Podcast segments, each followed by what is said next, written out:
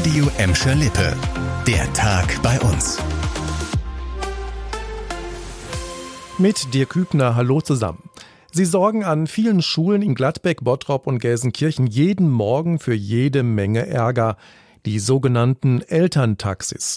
Heute gab es in Gladbeck Mitte eine ganz originelle Aktion. Rote Karten wurden da an rücksichtslose Eltern verteilt. Chantal Teubert aus der Redaktion, was war denn da genau los?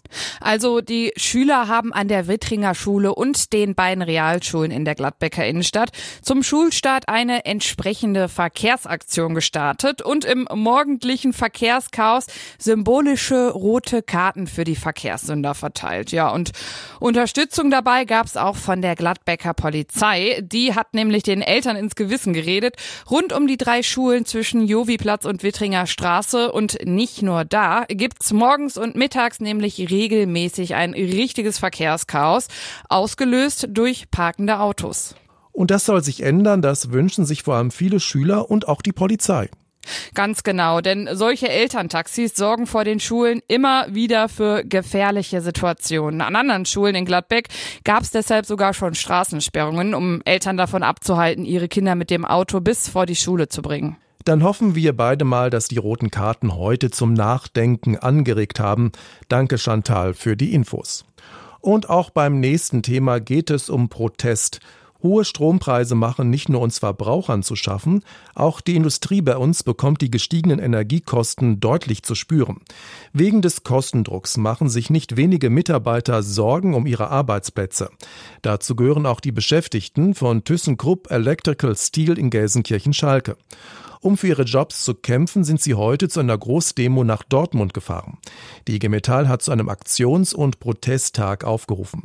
Die Gewerkschafter befürchten wegen der anhaltend hohen Strompreise einen Stellenabbau in der Industrie.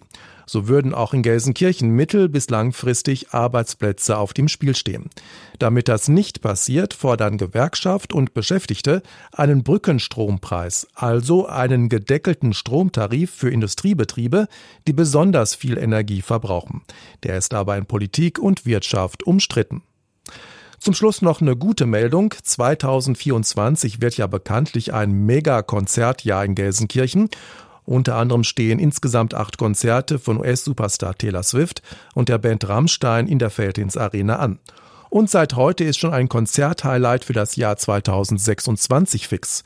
Superstar Helene Fischer macht auf ihrer 360-Grad-Stadion-Tour in rund zweieinhalb Jahren Station in Gelsenkirchen.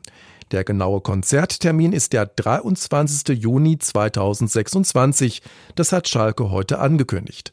Zur Tour gehören insgesamt sieben Shows in Deutschland und damit will Helene Fischer ihr 20-jähriges Bühnenjubiläum feiern. Bei dem Megakonzert in Gelsenkirchen will die Sängerin mitten in der Arena auftreten. Alle Fans sollen ihrem Star so nah wie möglich kommen. Wenn ihr Karten für Helene Fischer auf Schalke haben wollt, könnt ihr euch ab sofort für den Vorverkauf anmelden. Die erste Ticketrunde startet schon am Montagmorgen. Helene Fischer kennt übrigens die Felddienst Arena und das Publikum in Gelsenkirchen ganz gut.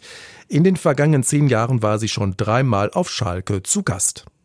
Das war der Tag bei uns im Radio und als Podcast. Aktuelle Nachrichten aus Gladbeck, Bottrop und Gelsenkirchen findet ihr jederzeit auf radio und in unserer App.